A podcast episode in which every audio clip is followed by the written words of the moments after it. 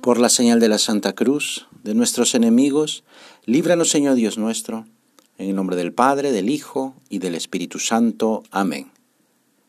Señor mío y Dios mío, creo firmemente que estás aquí, que me ves, que me oyes. Te adoro con profunda reverencia. Te pido perdón de mis pecados y gracia para hacer con fruto este rato de oración. Madre mía Inmaculada, San José, mi Padre y Señor, Ángel de mi guarda, interceded por mí. Dice el Evangelio de la Misa, en aquel tiempo dijo Jesús a la gente, yo soy el pan de vida, el que viene a mí no tendrá hambre y el que cree en mí no tendrá sed jamás. No se trata solamente de hambre de alimento o sed de bebida, Jesús nuestro Señor se refiere a algo más que las necesidades fisiológicas. Se refiere a los deseos, a los sueños, a los anhelos que todos los seres humanos tenemos. Hambre de éxito, sed de cariño. Jesús habla además y sobre todo del hambre de Dios que existe en nuestro corazón. Esa hambre no la quitan las cosas de este mundo. Cuando nos acercamos a Jesús y sobre todo en la Eucaristía, cuando lo recibimos en la comunión, nos vamos dando cuenta de que solo Dios basta, como decía Santa Teresa de Jesús. Con Jesús ya no habrá hambre, ya no habrá sed. Tengo hambre de Dios, pero me acerco a Él. En mi vida diaria me doy cuenta de que está presente, lo busco.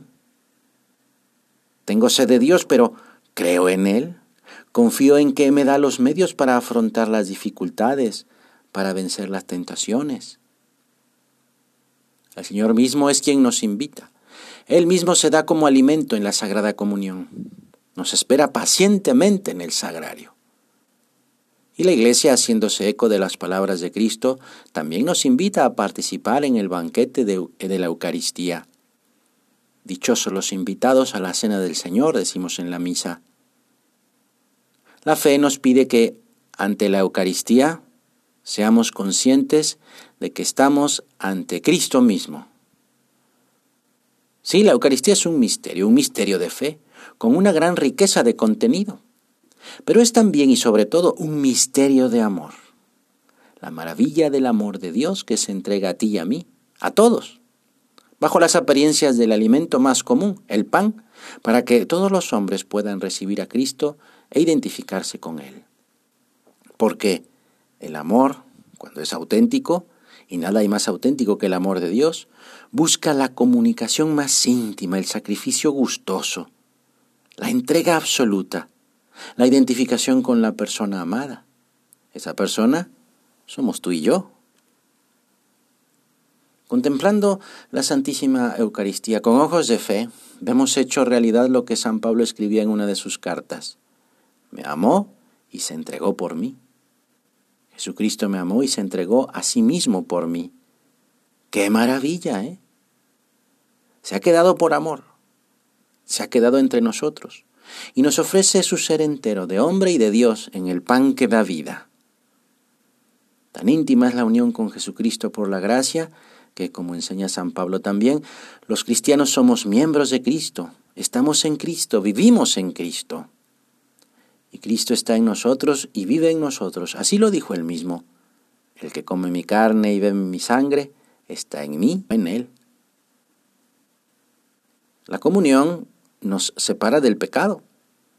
El cuerpo de Cristo que recibimos en la comunión es entregado por nosotros y la sangre que bebemos es derramada por muchos para el perdón de los pecados. Como el alimento corporal sirve para restaurar la pérdida de fuerzas, así la Eucaristía fortalece la caridad, que en la vida cotidiana tiende a debilitarse, a hacerse un poco menos, y esta caridad vivificada borra los pecados veniales.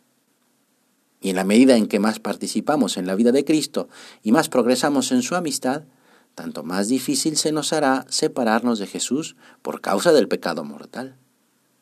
Mira, el Señor nos espera. Y, tiene derecho, ¿eh? tiene derecho a que nosotros le recibamos con cariño. Vamos pues a prepararnos para, para recibirle bien, cada vez mejor, con más piedad, con más devoción. Aunque siempre tengamos que reconocer, Señor, no soy digno de que entres en mi casa, pero una palabra tuya bastará para sanarme.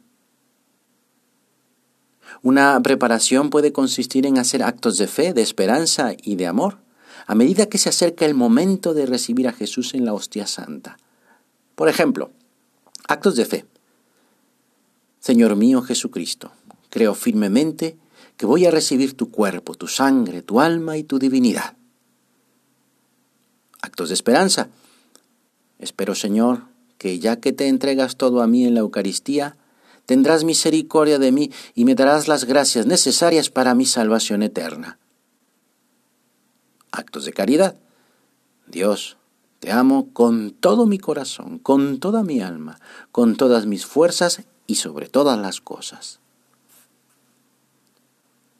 Terminamos con una oración de un obispo muy santo que decía, vamos a pedirle a la Virgen, la gran Madre de Dios y Madre nuestra, que nos enseñe, como ella, a estar más pendientes de Dios, enteramente pendientes de Dios. Madre nuestra, que tanto nos amas y que tanto nos proteges, enséñanos a que vayamos desprendiéndonos de todo aquello que puede ser un obstáculo o que puede ser una justificación, para no querer crecer cada día en el amor eucarístico. Santa María, Madre de Dios y Madre nuestra, Reina del cielo y de la tierra, ayúdanos contigo a dar con la vida entera un culto al Señor, a Jesucristo sacramentado, para vivir constantemente bien unidos a Dios Padre, a Dios Hijo y a Dios Espíritu Santo. Que así sea. Te doy gracias, Dios mío, por los buenos propósitos, afectos e inspiraciones que me has comunicado en esta meditación. Te pido ayuda para ponerlos por obra. Madre mía Inmaculada, San José mi Padre y Señor, Ángel de mi guarda, interceded por mí.